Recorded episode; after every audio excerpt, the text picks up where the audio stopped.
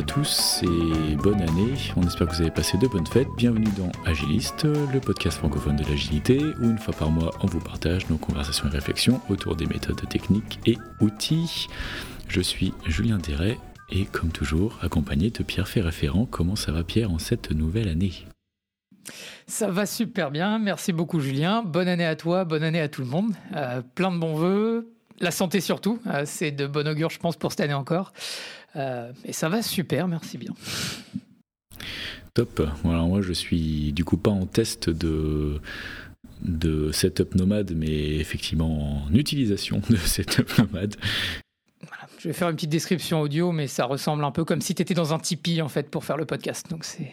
Voilà, c'est ça. Oui, je suis euh, dans une immense pièce euh, sous une couette pour essayer d'avoir un son, un son un peu correct, avec tout qui manque de, de tomber d'une chaise, d'une table à tout moment, mais avec un peu de chance, ça va tenir le temps qu'il faudra.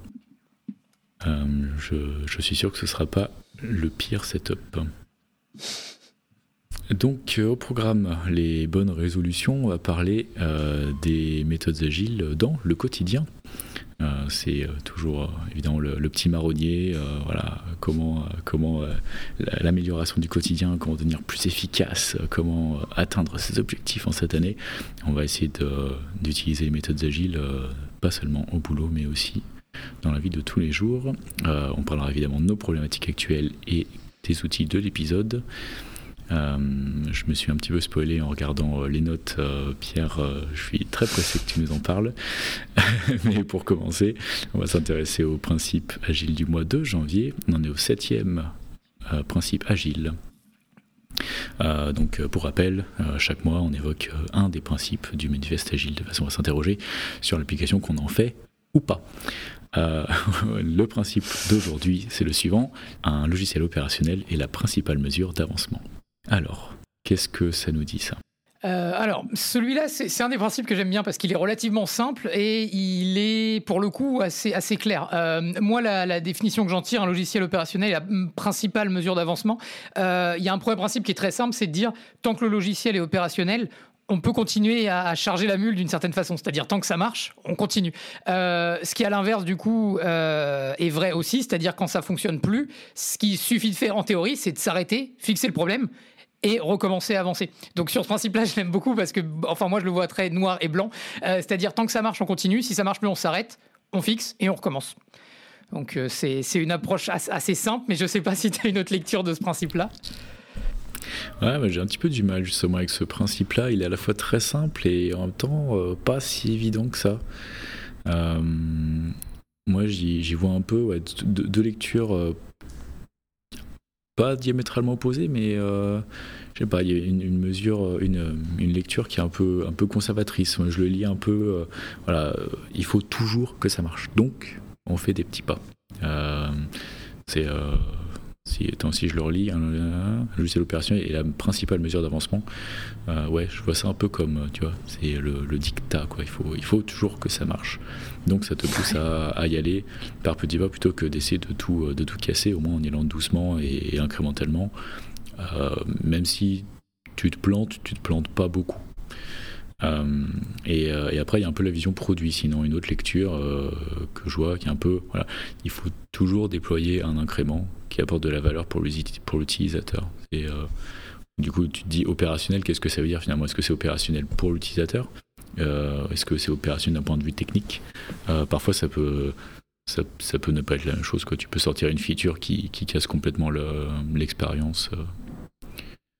Donc voilà, je suis un peu mi-figue, mi-raisin sur, sur celui-là. Évidemment, il a du sens quand tu le lis comme ça, mais en fait, quand tu grattes un peu, bah, j'ai du mal à y trouver un sens concret, ou alors il est trop concret, je sais pas.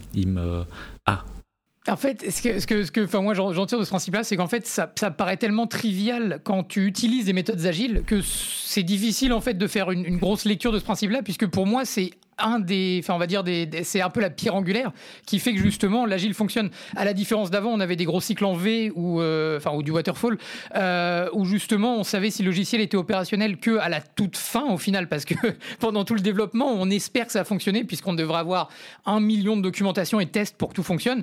Mais in fine, et si au bout de six mois de projet, bah les tests ont mal été écrits ou le code est vraiment foireux, tu te retrouves avec que dalle. Alors que justement par la méthode agile qui est justement de dire la principale mesure d'avancement est le logiciel opérationnel, tu peux pas vraiment te planter, ou du moins si tu te plantes comme tu disais, c'est une petite rectification de quelques jours ou quelques, enfin, quelques heures, quelques jours, et peut-être une ou deux semaines, mais c'est pas des mois de perdu ou un projet complet à foutre à la poubelle, comme, comme malheureusement c'était le cas avant, avant l'utilisation des méthodes agiles. Donc euh, pour moi, il est, il est juste très, très logique. Euh, et c'est même, je trouve, un des principes qui, je pense, est le plus simple et reflète le mieux la, la, les méthodologies agiles, ou pour, pour le coup, ouais, les principes agiles.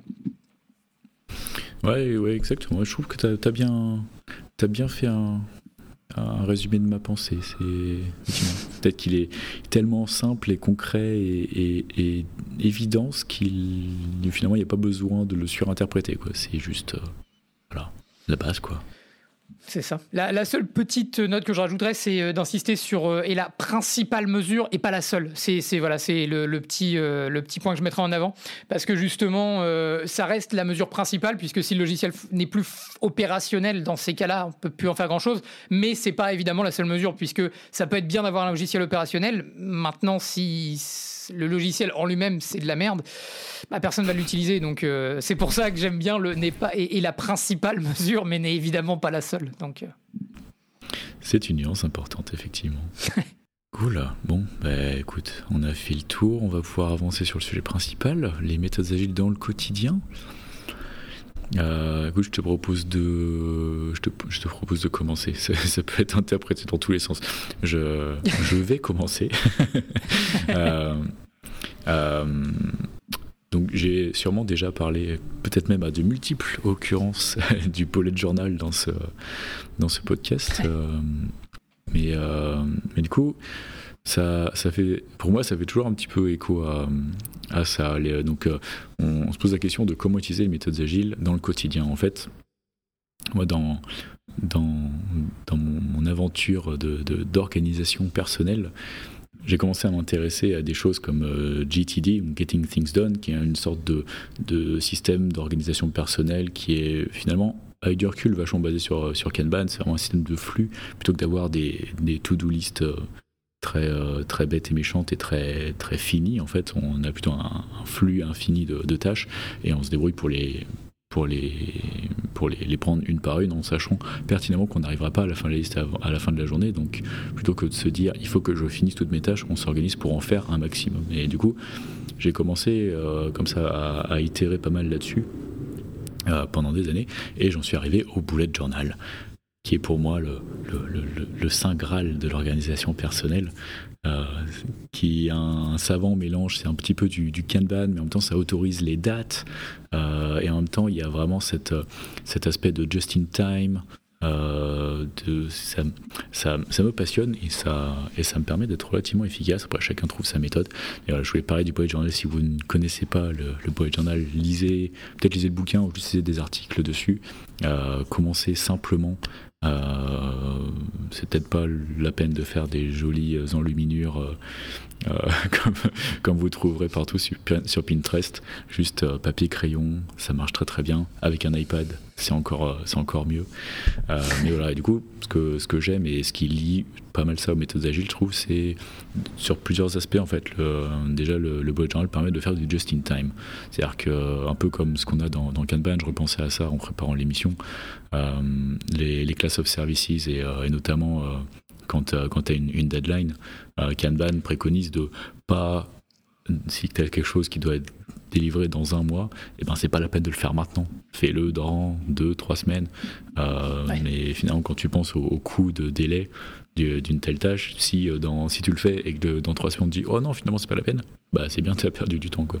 Après évidemment faut pas faire tout au dernier moment, mais ce que j'aime avec le bullet journal c'est que quand, quand tu as une tâche à faire, eh ben tu te, tu dis par exemple moi je dois préparer euh, je dois préparer des entretiens individuels euh, pour, pour le mois de janvier, et eh ben, je vais pas tous les préparer aujourd'hui, alors qu'il y en a, je vais devoir les faire dans trois semaines. Je vais regarder dans mon bullet journal, je regarde où j'ai où j'ai potentiellement de la place, et du coup, ça permet, quand on arrive finalement, d'avoir une, quantité de travail, une charge de travail qui est relativement lissée un peu partout. Plutôt que d'essayer de, tout se mettre dans cette liste d'aujourd'hui et d'essayer de tout faire aujourd'hui. Euh, mais en même temps, ça permet de se faire confiance à son soi du futur. quoi. C'est là. Et quand je le lis, je me dis ah, c'est bizarre que je dois faire ça aujourd'hui et pas un autre jour, mais en même temps, si je l'ai mis là, il y a sûrement une bonne raison, donc fais-toi confiance. Euh, se faire confiance à soi du passé et à du futur. Donc le just in time, c'est voilà, quelque chose qu'on retrouve beaucoup en, Scrum et en, et en Kanban. Euh, J'aime beaucoup l'idée aussi que dans le journal, le calendrier se, densifie à mesure qu'on se rapproche du temps. Euh, quand je regarde mon calendrier dans, dans six mois, il n'y a quasiment rien. Alors que quand je regarde mon calendrier pour euh, aujourd'hui ou ce que j'ai à faire demain, c'est hyper dense et c'est aussi hyper détaillé. Ça me, ça me rappelle un peu les backlogs Scrum finalement, euh, où tu es, vraiment sur des trucs hyper, hyper broad. Quand c'est pour plus tard, c'est juste une idée lancée comme ça. Et plus ça devient concret, plus, plus tu rentres dedans. Et voilà. Et finalement, il y a aussi cette question de flux, je trouve. Donc, euh, voilà, plein de, plein de trucs. Finalement, c'est une, façon de, penser les méthodes agiles un peu sous un autre, un autre prisme, un autre angle. C'est très intéressant. Et avant que j'explique mon point, donc faut, noter une différence pour ceux qui nous connaissent pas personnellement, ce qui sera le cas de beaucoup de monde, j'imagine. Euh, faut savoir que Julien est un acharné de travail et d'organisation. Euh, à ma grande différence, euh, je vais pas dire que je suis un grand procrastinateur, mais j'en tire aucun mérite. Hein, mais, voilà, je, je, suis comme ça, euh, très très dans la philosophie stoïcienne qui est euh, d'épargner au corps et à la tête les mots, enfin au corps la douleur et à l'âme les mots. Euh, donc je suis toujours dans l'idée de voilà faire à la dernière minute si possible. Euh, après, ça m'a jamais porté défaut, j'ai jamais été dans le mur à cause de ça, euh, mais je sais que je suis très mauvais sur l'organisation à long terme. Par contre, je suis très bon dans la réactivité à court terme. Et donc c'est pour ça que ce genre de planification à plus de un mois à l'avance pour moi c'est peu concret. alors j'ai des grandes choses de prévues, mais j'arrive pas à planifier aussi bien que toi, par exemple Julien là-dessus. Donc c'est pour ça que moi j'ai une approche qui est assez différente, euh, c'est-à-dire qu'en fait j'ai une to-do. Alors j'ai testé euh, Getting Things Done. Euh, j'espère y arriver un jour quand j'aurai réussi à me comment on dit, à me discipliner, euh, à, à, le faire un peu plus, euh, de manière un peu plus militaire. Mais, mais en tout cas, moi, la façon que je fais et qui marche relativement bien.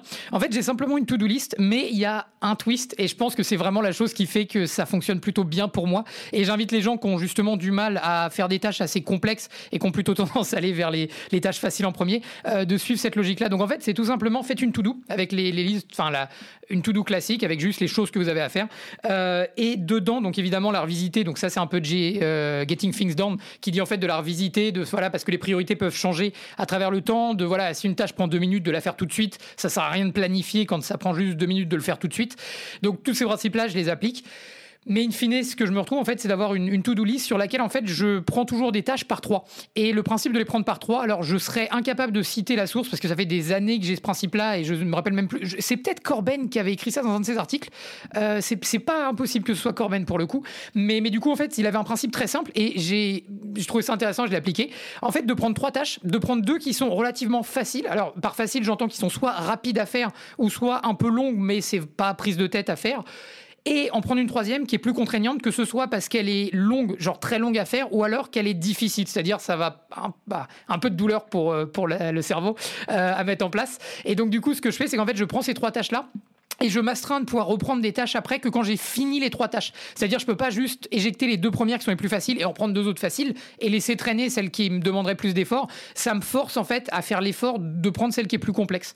Donc euh, c'est un petit twist de rien du tout, mais je vous jure que pour les personnes qui ont un peu de mal ou reluctantes à apprendre des tâches qu'on aimerait bien faire mais qui nous semblent un peu plus difficiles, le fait de s'astreindre de les prendre par trois, bah au final ça, ça nous pousse parce que quand on fait les deux premières, on se dit c'est facile. Après on se dit allez, je fais la troisième maintenant et comme ça c'est enquillé et on peut, on peut en reprendre d'autres. Donc euh, voilà. ça, crée une sorte d'inertie, tu veux dire? Exactement, c'est le, mot est bon. Inertie, c'est exactement ça. C'est en fait comme tu as déjà fait les deux et surtout en fait c'est de l'inertie. C'est aussi euh, bah, c'est un peu le principe de Kanban avec les whips, sauf que là c'est pas une whip qu'on peut monter, c'est une whip où arriver à 3 on doit dépiler à 0 et ensuite remonter à 3. Donc c'est pas vraiment une whip, mais euh, mais ça se rapproche dans l'idée de ouais enfin de déjà bloquer pour pas avoir trop de tâches et surtout c'est vraiment l'idée de d'y aller en batch quoi. C'est au final c'est un peu, bah, je veux pas dire Scrum avec les sprints, mais c'est un peu l'idée. C'est en fait de prendre trois tâches, de se forcer à les finir avant de faire autre chose. Donc euh, ça se tient, ça tient pas mal. Ouais, c'est vrai qu'il y a un peu ce côté de, ouais, des espèces de mini, des itérations finalement, quoi, avec un, un petit backlog. Euh, tu peux même pousser le vie jusqu'à jusqu'à faire des, des batchs qui ont qui sont cohérents, euh, avec des, tâches qui sont cohérentes, euh, où tu peux avoir une sorte de sprint goal. C'est quelque chose que, que, que, je mets pas mal en application. tant qu'on parle de, de ça, ça me vient de Deep Work super euh, super mhm. bouquin euh, où justement il dit euh, focalisez-vous quand même maintenant justement quand je prépare ma journée je regarde non seulement ce que j'ai prévu à faire dans la journée mais en plus j'essaie de, de bundler les trucs qui ont rapport entre eux dans les dans les mêmes moments ça permet de, de, de, se focaliser plus longtemps même si c'est pas exactement la même tâche ou que c'est pas dès, dès que c'est un petit peu relié euh, euh, c'est toujours intéressant parce que finalement c'est là que ton cerveau il va, il va créer des, des, des connexions entre les, différents, euh, les différentes choses qu'on n'aurait peut-être pas forcément vues autrement. ça, se focaliser sur, sur des choses dans le même domaine, c'est toujours intéressant. Après, c'est si y a des tâches reliées, parce que pour le coup, par exemple, les trois dernières que j'ai prises, c'était. Euh, j'avais un truc à acheter sur Amazon, je devais réserver un restaurant, et la troisième, c'était de m'inscrire à la liste électorale consulaire de Londres. Et donc, je vous laisse imaginer laquelle était la complexe. et celle qui me. J'étais un peu pas très motivé à la faire. Euh, alors du coup, tu disais que tu avais du mal à, te, à donner des objectifs à, à, long terme et à les suivre. Euh, et, justement, je trouve une des choses que, je, que j'ai tendance à faire et qui, que je tire un petit peu des, des méthodes agiles aussi, je pense, c'est de se focaliser sur un objectif à la fois, un peu comme les, les, les sprints en Scrum, hein, c'est ce qu'on disait tout à l'heure. Euh, ça permet quand même d'éviter de, faire du, de faire du multitâche, mais on peut penser ça euh, à, à, court terme, mais en fait, moi j'ai tendance à penser ça même à long terme, pour partager un peu ma life. Mon, mon année 2000, 2022, euh, globalement, j'ai un livre que je suis en train de terminer et, et, qui me prend pas mal de temps. Et à côté de ça, je, pour la fin de l'année, je, je, prépare une sorte d'ultra trail. Mais du coup, j'ai envie de tout commencer en même temps. Et à côté j'ai plein d'autres trucs. J'aimerais bien euh, enfin euh, monter un groupe de musique euh, j'ai plein d'autres trucs à faire. Et j'ai envie de tout commencer en même temps, hein, je te jure, euh, mais je me force à me dire, ok, d'abord tu te donnes jusqu'à juin pour finir le bouquin, ensuite tu finis l'entraînement pour le trail et tu le fais, et ensuite seulement tu pourras avancer sur, ta, sur tel ou tel truc. Donc vraiment, ce, pour, les, pour l'espèce de grands projets de vie comme ça, à des échelles de 6 mois, 1 an, je m'impose une WIP de 1, 1,5, euh, mais pas plus quoi. Et... Euh, et je me suis rendu compte que bah déjà, si je, si, je, si je fais, comme je me donne des tâches quasiment quotidiennes sur euh, mes sujets euh, comme ça, sur mes, sur mes projets à long terme, euh, si j'en ai plus à plusieurs à la fois, c'est-à-dire qu'après le boulot, je me retrouve à faire deux, trois, quatre trucs différents, et au bout d'un moment, ben, ça tient pas dans la, dans la durée en fait. Euh, c'est difficile de créer une habitude. Euh, encore une fois, je vais citer Deep Work, mais dans le bouquin, il, explique que chaque personne a une quantité de volonté euh, quotidienne qui est limitée. Et euh, en fait, il y a une façon de limiter, de, rendre les, tâches plus moins, moins coûteuses en volonté, c'est de les rentrer dans ses habitudes. Donc euh, si tu as l'habitude de faire, je sais pas, euh, des, 10 euh, pompes tous les matins, ben, si c'est une habitude et que tu y réfléchis même plus, ça te coûte pas de point de volonté, tu ou pas trop, que si tu dois le faire une fois. Mais, mais bon, ça a une limite quand même. Donc si, si tous les jours tu as trop de trucs à faire, même après le boulot, déjà le boulot peut te coûter des points de volonté selon plein de critères. Et si en plus le soir tu as plein de trucs à faire et que tu même plus de temps pour te reposer, pour recharger justement cette, cette barre de volonté, tu t'en sers pas. D'où euh, l'importance de, de, se focaliser sur les, sur les gros objectifs comme ça. Euh, et euh, ouais, donc je sais pas, finalement, ça, moi ça me fait penser pas mal à Scrum. Finalement, tu, tu peux voir ta vie comme un projet Scrum. Finalement, c'est juste que c'est des sprints qui sont à, beaucoup plus long terme. Et, c'est, je, je, partage ta vision, ouais, c'est, un peu ça, mais. Et, et, le bullet journal aide pas mal à, à garder, à garder une trace de tout ça et à tout organiser correctement. Euh, euh, on a peut-être déjà dit, mais on a, pas, on a cité euh, GTD plusieurs fois. Les cascodeurs, il y a quelques années, ont fait un épisode interview très très bien sur GTD. C'est ça qui m'a donné envie de, de, l'essayer. Et bon, finalement, je me suis rendu compte que le Bullet Journal, c'était une espèce de, GTD amélioré qui qui, m'allait mieux. Mais, d'être, c'était, c'est pas tout jeune, ça devait être en 2016, quelque chose comme ça, si vous voulez aller fouiller les archives. Et peut-être même si on est gentil, on vous mettra le lien dans les notes. Alors, les problématiques actuelles maintenant euh, Déjà, en, espérant que ça vous aide à atteindre vos objectifs et à, et à pas laisser tomber vos, bonnes résolutions. Euh, N'hésitez pas à être, à être agile et allez-y doucement et one by one. Baby steps. Baby steps, exactement.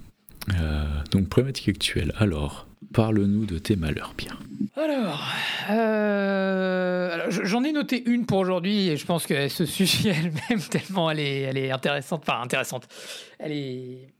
Euh, ça va être difficile d'être exhaustif en, moins de 20 minutes. donc nous, enfin la problématique actuelle que j'ai au travail, c'est une réflexion sur le passage sur Kanban. donc on est, on a opéré avec Scrum depuis maintenant plus d'un an, plus d'un an, mais avant c'était plus chaotique. Enfin, c'est, euh, ça a été quand j'ai rejoint l'entreprise au début et voilà, on avait une seule équipe, elle était toute petite, donc on n'opérait même pas. Enfin, on avait quelques principes de Scrum, mais c'était pas très très fixé. Ensuite, on l'a vraiment fait sur l'année 2021 qui s'est écoulée et là, à la fin de l'année on a commencé à émettre l'hypothèse de passer sur Kanban. Donc c'est quelque chose qu'on discute actuellement. Euh, et j'ai trouvé intéressant de ramener cette problématique-là parce que du coup les questions se posent et j'imagine qu'on n'est pas les seuls à se les poser, c'est normal. Euh, donc les questions étant pourquoi, quel avantage, quel inconvénient et comment. C'est les quatre grandes questions. Euh, donc du coup, le pourquoi? Parce que c'est vrai qu'on est déjà sur Scrum, c'est pas comme si on adoptait une méthode agile, c'est-à-dire on passe d'une méthode agile à l'autre. Euh, le pourquoi, c'est parce qu'en fait aujourd'hui, on commence à avoir plus d'équipes produits, enfin du moins de, PM de disponibles, que d'équipes Scrum qu'on a. Donc là, par exemple, on part actuellement sur, je crois, 5 product managers euh, pour seulement des équipes Scrum. Donc forcément, ça va être compliqué d'avoir assez d'équipes qui peuvent absorber le travail d'autant de streams de la part du produit.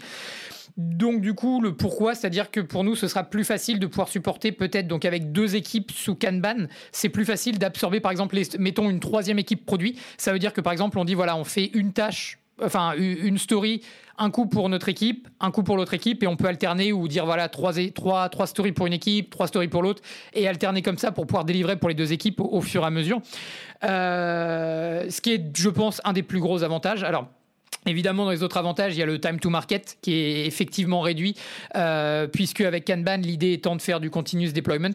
Euh, les autres avantages étant aussi donc du coup euh, donc que je viens d'expliquer de pouvoir absorber plusieurs plusieurs enfin de pouvoir en tant qu'équipe ingénieur supporter plusieurs équipes produits ou plusieurs oui plusieurs product owners ou PM donc product manager autre avantage aussi, donc on a euh, une meilleure visibilité donc au niveau des estimations. Donc euh, on connaît Scrum avec euh, ce que j'appelle le finger in the air, donc le, doigt en l'air pour savoir dans quel sens va le vent et sortir des story points qui sont voilà. Il n'y a, pas de il enfin il n'y a pas de, science ou de, calcul derrière les story points. C'est vraiment de ce qu'on ressent dans nos tripes de ah ça va être compliqué, ça va être facile.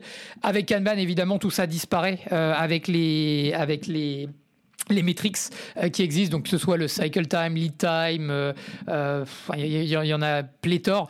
Et pour le coup, c'est, enfin, on peut arriver à du no estimate, qui est en fait que pour un type de carte, enfin de de tâche à une tâche donnée. Euh, en fonction de la classe de service, on peut déjà avoir une estimation de combien de temps approximativement ça peut prendre. Et même en mettant, on va dire, juste euh, des tailles euh, SML par exemple, ça peut aussi permettre de raffiner un tout petit peu plus les métriques et d'arriver à un système où en fait on peut savoir à l'avance quelle taille va prendre le travail sans même avoir besoin de l'estimer. Donc beaucoup de bénéfices. Au niveau des inconvénients, je vais lister rapidement, après je te laisserai euh, de me donner ton, ton, avis dessus, mais au niveau des principaux inconvénients, donc euh, avec Kanban, donc euh, la, maturité d'équipe, c'est une qui est mise en avant souvent, donc c'est très facile de faire du Kanban. Je trouve que c'est beaucoup plus difficile de faire du bon Kanban. par contre, je trouve que c'est facile de faire du mauvais Scrum, mais c'est aussi très facile de faire du bon Scrum. et donc c'est la, la, plus gros point que j'ai mis en avant, c'est-à-dire que, on le rappelle encore une fois, mais Scrum est, une, est un framework, c'est-à-dire que Scrum a un Scrum Guide qui indique la manière dont on doit travailler. C'est pas euh, dont on devrait, c'est dont on doit. C'est-à-dire il y a, y a, un nombre de règles à respecter pour dire que effectivement on fait du, Scrum. Maintenant, euh, Kanban n'est pas un framework, c'est une méthodologie. Et donc, à la différence de Scrum, où Scrum dira il faut faire, il faut faire, Kanban dira c'est bien de faire, c'est bien de faire. Et c'est la grosse différence entre les deux et l'inconvénient euh, d'avoir une team, une équipe qui est mature, puisque là où Scrum donne des, des, guidelines vraiment très précises, euh, Kanban n'en donne pas. C'est-à-dire Kanban, c'est que des recommandations et des best practices, mais il n'y a pas vraiment de... Enfin, évidemment, on peut ouvrir des guide et savoir que dit fait ci, fait ça. Mais, mais in fine, on a beaucoup plus de liberté que Scrum n'autorise pas, puisque c'est un framework. Donc c'est pour moi le principal inconvénient et d'ailleurs un des seuls euh, que j'arrive vraiment à lister comme inconvénient puisque les autres je les considère plus comme des trade-offs, c'est-à-dire que pour un problème donné, là où Kanban va en résoudre un, Scrum va amener un, autre problème. Mais pour le coup, là la maturité, je peux pas m'empêcher de dire que c'est le plus gros inconvénient de Kanban. Il faut des équipes matures pour faire du bon Kanban. Et quand je parle du bon Kanban, c'est-à-dire un, Kanban qui augmente évidemment la productivité des équipes. Euh, et le comment, et ça c'est la partie intéressante. Donc euh, le changement de Scrum à Kanban n'est pas euh, pas énorme puisque par exemple on reste sur des stories. Donc au niveau de comment le travail est effectué, ça reste relativement pareil. Par contre c'est au niveau du séquençage de quand est-ce qu'on prend le travail et quand est-ce qu'il est effectué. Là il y a une différence. Euh, et au niveau des outils, c'est la partie qu'il me reste à explorer. Donc évidemment Kanbanize ressort comme étant un des meilleur candidat. Mais il y en a aussi d'autres que j'explorerai et d'ici le mois prochain, euh, si on a choisi autre chose que Kanbanize, je le proposerai en outil de l'épisode euh, pour en discuter un petit peu plus. Oh waouh, ça me rappelle euh, plein, de, plein de bons souvenirs, ça, le passage de Scrum à Kanban. et, et ça me. Ça me, ça, ça me... Ah, j'ai pris plein de notes. déjà, je me dis, mais alors attends, déjà, pourquoi il y a autant d'équipes produits? Qu'est-ce qui se passe? Euh, alors en fait, ça, c'est au niveau du. Bon, je, ne veux pas rentrer, je veux, veux pas rentrer dans les dans les spécificités, mais euh, on a eu en fait c'est purement au niveau du recrutement euh, où en fait on avait euh, une on avait enfin on manquait de PM donc on a augmenté les PM et comme on en a trouvé beaucoup qui étaient bons, on les a pris puisque on est vraiment en hyper grosse au niveau de l'entreprise. J'ai pas spécifié, mais mais on peut se permettre d'avoir 5 PM sans encore avoir les équipes et ils sont pas encore, ils ont été embauchés mais ne travaillent pas encore. Donc c'est aussi à prendre en compte. Donc pour l'instant on a 3 PM effectivement, mais en tout cas quand que le cinquième arrive, on n'aura toujours pas les, équipes de prête, c'est sûr. Ça, puisque l'engineering n'a pas augmenté aussi rapidement. C'est pour ça. vous attendez à, scale up euh, l'ingénierie euh, de, la même, magnitude Massivement. Q1, Q2 de 2022, ouais. Cool. Parce que du coup, j'étais en train de me dire, mais attends, enfin, le problème, si le problème c'est qu'on a trop d'équipes produits et pas assez d'ingénieurs, enfin changer de framework ça va pas forcément changer le problème. Euh, ça, ça augmentera pas plus, euh, ça, bah, ça augmentera pas la vélocité de l'équipe quoi. C'est ça. Euh, donc ce que aussi tu peux te dire, enfin si le problème ça avait été ça, tu peux aussi te dire finalement est-ce que plus de PMs ça veut dire plus de quantité de user story. Est-ce qu'on ne peut pas juste transformer ça au moins sur le court terme en plus de qualité de user story? Et auquel cas finalement tu peux augmenter la vélocité de, de l'équipe euh, de l'équipe d'ingénierie en leur mettant un peu plus de travail et en, étant sûr et certain qu'ils ont un truc spécifié euh, au poil etc c'est ouais alors ça, ça pour le coup c'est c'est définitivement ce qui va se passer dans, dans les, dans, je pense, euh, le mois de février et potentiellement aussi le mois de mars. Cool. Et, euh, et, du coup, un autre, c'était une conversation qu'on a déjà eu dans ce podcast, mais euh, c'est le niveau de maturité euh, requis pour, pour Scrum versus pour Kanban, c'est assez intéressant. Moi, j'ai un petit peu le. On a peut-être déjà eu ce débat, comme je disais, mais moi, j'ai un peu l'avis inverse. C'est-à-dire que je trouve que Scrum, en fait, comme tu disais, c'est très opinionated. Quoi. Il, y a, il y a une façon de faire, et si tu fais pas comme ça, ça ne marchera pas. Enfin, il y a grand chance que ça fonctionne pas.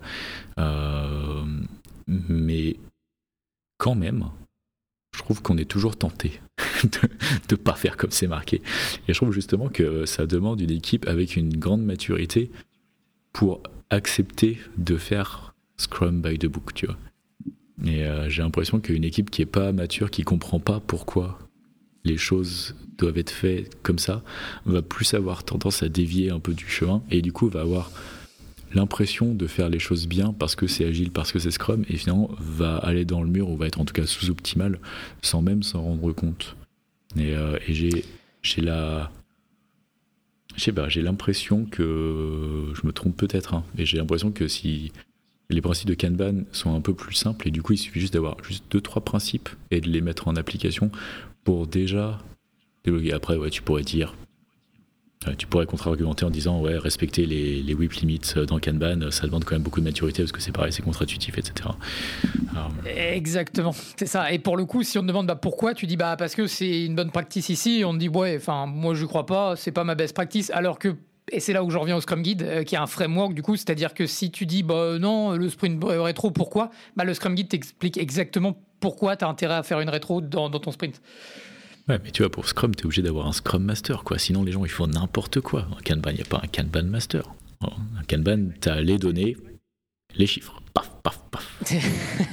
mais mais d'où, d'où, pourquoi je dis que pour moi, il faut une plus grande maturité avec Kanban, d'où le fait, comme tu dis, qu'il n'y a pas de Scrum Master.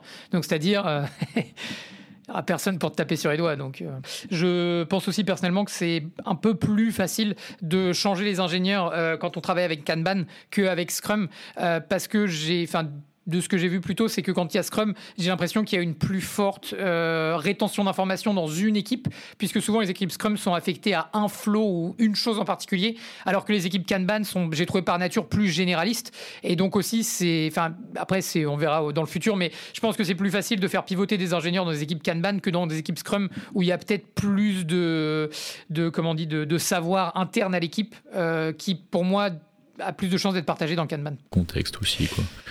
C'est ça. Euh, si, euh, si, tu prends par exemple des équipes qui vont être plus euh, ops, qui, qui, ont, qui vont avoir tendance à travailler beaucoup en mode ticket, tu vois.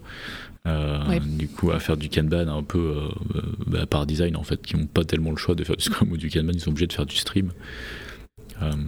pareil, Mais après, ouais, sur, sur le fond, je suis assez d'accord, je pense que c'est peut-être plus facile en général de pivoter, de, une fois que tu as connu la rigueur de Scrum, euh, etc., d'aller sur, euh, sur du Kanban qui est peut-être un poil plus flex euh, que l'inverse où il y a peut-être plus de réticence.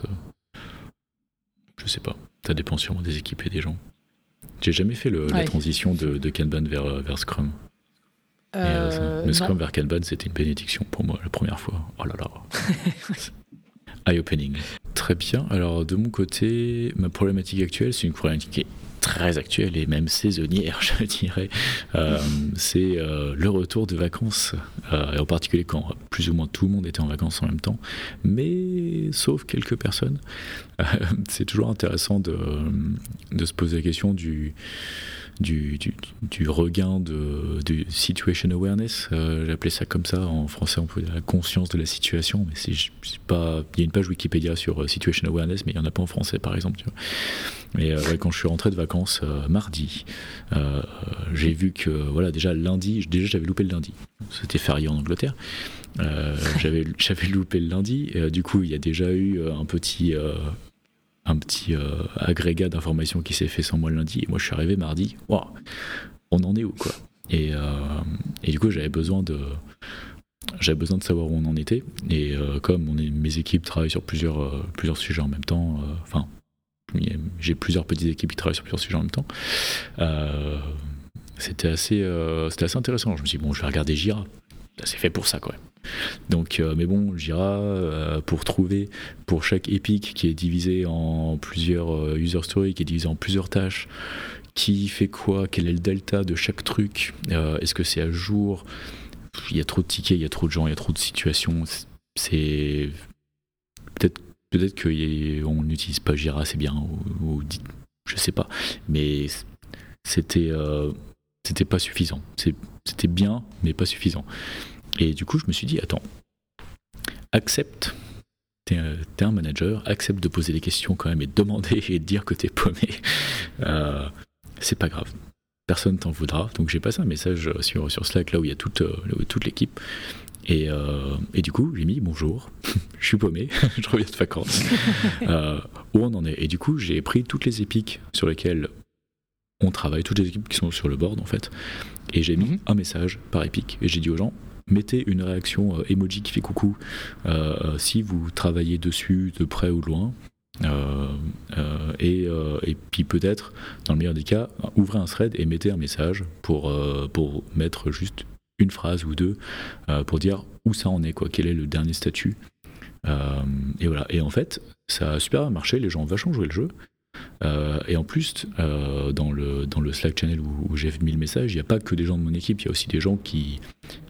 Il y a des, stakeholders, euh, il y a mhm. d'autres managers, il y a des gens d'autres équipes qui sont juste là pour pêcher de l'information et qui m'ont envoyé des messages en disant Putain, super bien, je savais pas qu'on travaillait sur ça, je savais pas qu'il y avait ça, ça, je savais pas que ça en était à tel état d'avancement, etc. Et en fait, je me suis rendu compte que, bah, en fait, c'est pas mal comme truc. Ça, ça avait l'air un peu archaïque, j'avais un peu honte de le faire au début. Et en fait, derrière, je me suis rendu compte que, euh, en termes d'outils de, communication asynchrone, c'est pas mal. Et en plus, les gens qui vont rentrer de vacances tout le reste de la semaine et même euh, début de semaine prochaine, eh ben, ils auront encore de la donnée à peu près fraîche. Et en tout cas, une, euh, photographie, un snapshot de l'avancement global à un instant T. Et, et c'est pas mal. Alors effectivement, il y a sûrement des outils pour faire ça de, façon un peu plus automatisée. Mais, euh, mais voilà, si vous êtes vraiment paumé, n'hésitez pas à demander une snapshot. En vrai, ça, ça demande. Quand, les, demandes comme ça, tu vois, t'as toujours as le risque de multiplier en fait. C'est que si. On dit souvent, c'est facile de poser une question toute simple, et derrière la personne, ça va aller prendre une demi-heure pour répondre. Euh, du coup, ça, c'est pas cool. Surtout si tu le fais avec plusieurs personnes en même temps. Mais là, en l'occurrence, c'est moi qui ai produit beaucoup d'efforts pour, pour tout, pour, pour, faire tout le message et récupérer toutes les données. Et ensuite, les gens, ça leur demande juste de mettre un petit emoji et, euh, et éventuellement de mettre quelques mots en disant oui, euh, c'est prêt à shipper ou c'est en hold ou on attend les designs ou je sais pas mhm. quoi. Et euh, voilà, donc pensez-y. Est-ce que tu as eu le même problème, Pierre? Est-ce que tu as, est as eu des solutions par rapport à ça? Euh, oui, j'ai ajouté sur Slack la les, les, têtes de toutes, mes, de toutes les personnes de mon équipe. Donc, quand du coup quelqu'un s'assigne sur un ticket, il commente en mettant sa tête. Ah, et, et que j'ai pensé exactement la même chose cette semaine. Je me suis dit, bah attends, il y a Jira pour ça. Oui, oui, mais, du coup, ça paraît tout bête, mais quand quelqu'un prend le ticket, t'as pas besoin d'aller foutre ton curseur pour dire qui a mis le plus ou genre euh, le, truc qui fait je regarde, bah t'as directement la petite tête de la personne, donc euh, c'est nickel. Et aussi, ce qu'on a nous, c'est on a euh, un, channel qui est en fait juste un Jira feedback je crois que ça s'appelle. Mhm. En fait, c'est simplement quand certaines tâches sont bougées à Don, euh, uniquement, je crois, les stories, ça apparaît. Donc, de, parfois, on a des gens qui répondent directement dessus, Ops, Sales, enfin, des, personnes qui sont pas, qui touchent pas à l'engineering directement et qui disent, oh cool, euh, super, euh, j'attendais ça, machin, bah, je vois que c'est, quand est-ce qu'on peut l'avoir? Du coup, on répond, on dit, bah voilà, ce sera prochaine release dans une semaine ou dans deux jours ou voilà. Et du coup, les gens disent, super cool, bah, enfin, super que vous ayez, enfin, que ce soit en place ou des choses comme ça. Donc, ouais, c'est, c'est assez bien. Le truc, c'est juste trouver le juste milieu entre assez d'infos pour que les gens, ça les intéresse et qu'ils puissent euh, communiquer et peut-être avoir des bonnes idées pour l'entreprise, et en même temps pas trop, parce que sinon les gens arrêtent de le regarder et ils mutent les channels ou, ou n'y vont plus. Donc faut... Et je trouve le plus difficile, c'est de trouver le juste milieu. Ah ouais, c'est toujours le... Toujours, le, toujours le même problème, quoi. Trop, trop de bruit euh, tue l'information, quoi. C'est ça, exactement. Passons aux outils de l'épisode et du coup je vais faire une habile transition euh, parce que euh, j'ai un peu botté en touche euh, aujourd'hui j'avoue clairement entre, entre le dernier épisode et celui-là il y a eu deux semaines de vacances. J'ai pas vraiment innové beaucoup quoique aujourd'hui j'ai trouvé déjà mon outil pour le mois prochain. Ah. mais mais ouais j'ai botté en touche. Finalement mon outil de l'épisode c'est juste la division ou la non-division des messages sur Slack. En gros, comment sur Slack ou sur Teams ou peu importe la messagerie instantanée euh, que vous utilisez. Euh, si vous n'en utilisez pas, dites-nous comment vous faites. Euh, mais c'est l'idée de, de, découper en, petits morceaux des, messages ou alors finalement de, tout mettre en même temps. Je m'explique. ça nous arrive souvent et j'ai, ça demande une certaine discipline et une habitude de la part d'un peu tout le monde. Mais, mais c'est extrêmement extrêmement euh, efficace.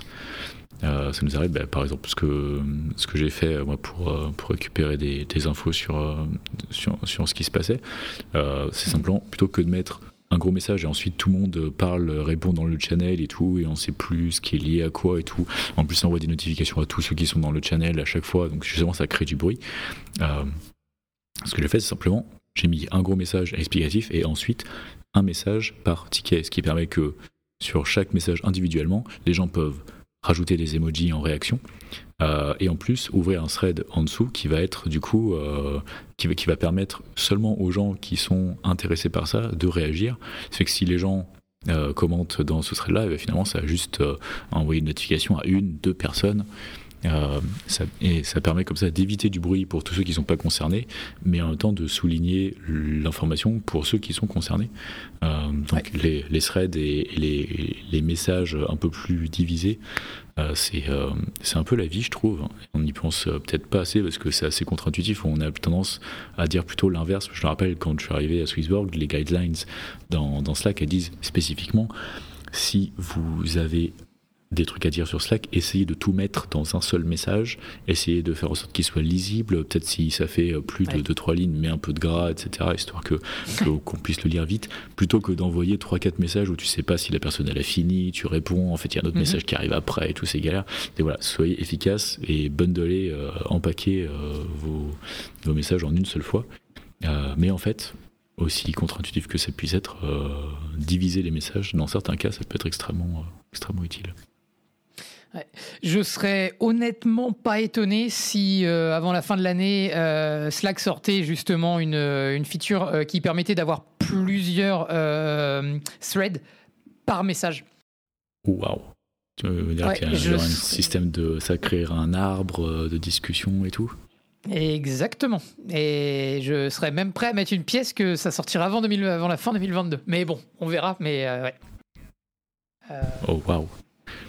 Waouh Oh waouh euh, Alors, en parlant de communication asynchrone, parle-nous un peu de ton outil. Tiens, tiens, tiens.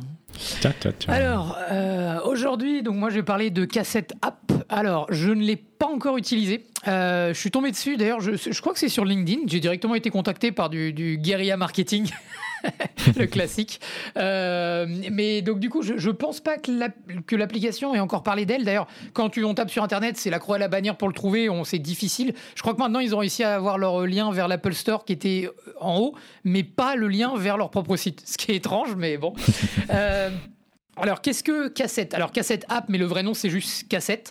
Euh, le principe de cassette, c'est de pouvoir avoir des meetings structurés, asynchrones, pour des teams en remote. Ça paraît plutôt génial actuellement avec le Covid et les, restrictions de work from home. Euh, l'idée, en fait, c'est vraiment qu'à la place d'avoir euh, en fait une conversation où c'est des messages qui s'enchaînent, là, en fait, c'est des messages audio. On m'a dit comme ça, ça paraît pas super. Euh, l'application n'est pas encore intégrée sur Slack ni quoi que ce soit, mais j'imagine que ça va arriver. Le gros, gros, gros, gros avantage, c'est que vous pouvez en fait avoir un daily scrum où tout le monde en fait fait son daily scrum en asynchrone. Ça vous permet aussi d'avoir euh, des conversations directement euh, qui sont du coup plus vivantes puisque les gens parlent. Euh, il y a beaucoup, beaucoup d'avantages et je suis un peu triste de ne pas y avoir pensé parce que c'est d'une simplicité bête, mais ça, enfin voilà, il y a beaucoup d'avantages à ça. Donc évidemment, il y a un gain de temps. Voilà, je trouve que des bénéfices, donc je vais commencer à l'utiliser tout doux pour voir ce que ça donne. Mais ça va me faire gagner du temps, c'est sûr. Ah, ça m'intrigue pas mal parce que déjà, il y a déjà plus ou moins ça dans Slack, non? Tu peux envoyer des messages audio? Alors tu peux, mais le problème c'est que c'est pas vraiment traité comme une conversation qui se suit en fait. C'est-à-dire tu peux avoir genre un message audio, trois quatre personnes qui répondent, d'autres personnes et tout ça. C'est pas. Euh, D'accord. Ce qui t'intéresse c'est d'avoir que de l'audio. Mais euh, mais du coup si tu, tu fais un, un, channel audio stand-up et que tu as, 10 personnes qui font un audio de une minute, du coup tu as 10 minutes à écouter? Et si tu veux revenir dessus, tu dois euh, réécouter 10 minutes? Potentiellement, ouais. ouais ça, ça, me rappelle euh, mon père qui, qui m'avait dit que j'étais très jeune à l'époque, il me disait qu'il avait un ami euh, à la fac qui avait une super idée. Il s'est dit, plutôt que de prendre des notes pendant les cours, en amphi, je vais juste tout enregistrer et comme ça ensuite je bosserai ça chez moi. Bah c'est bien, tu vas 8 heures en cours et puis à la fin tu rentres chez toi, tu dois réécouter 8 heures. C'est un petit peu le. Je trouve l'écrit, c'est justement L'avantage, c'est que tu peux ensuite traiter l'information, que c'est pas, pas brut. je, suis, je, suis, d'accord là-dessus. C'est pour ça, je pense, je pense, honnêtement que là, le, produit vient de sortir et je sais même pas s'il sera viable dans le temps. Mais en tout cas, je pense qu'ils peuvent aller loin parce que, évidemment, là, c'est juste de l'audio. Mais on peut très facilement imaginer qu'au bout d'un moment, ils peuvent avoir un transcript qui est fait de l'audio. Bien sûr. Euh, ce genre de choses.